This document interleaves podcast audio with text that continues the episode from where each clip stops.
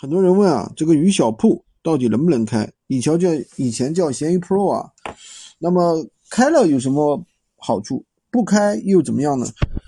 首先第一个，如果说你店铺正在报单，你就不要去开。为什么？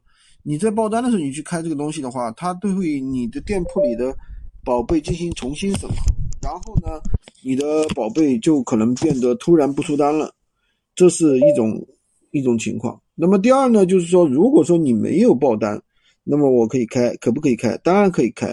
开了之后有什么好处呢？就是，就是说你的那个可以设置库存，也可以设置多个规格，对吧？还有其他的一些好处啊，这个就不多不多讲了。所以说这个鱼小铺啊，我觉得开不开对于店铺的影响并不是太大。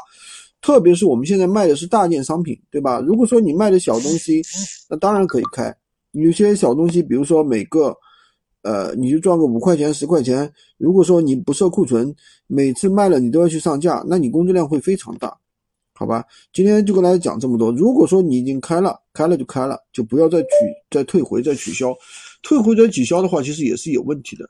退回再取消的话，那你这个店铺的话又会被系统重新审核一遍，又会造成你系统的一个流量的一个不稳定，好吧？今天就跟大家讲这么多，喜欢军哥的可以关注我，订阅我的专辑，当然也可以加我的微，在我头像旁边获取闲鱼快速上手。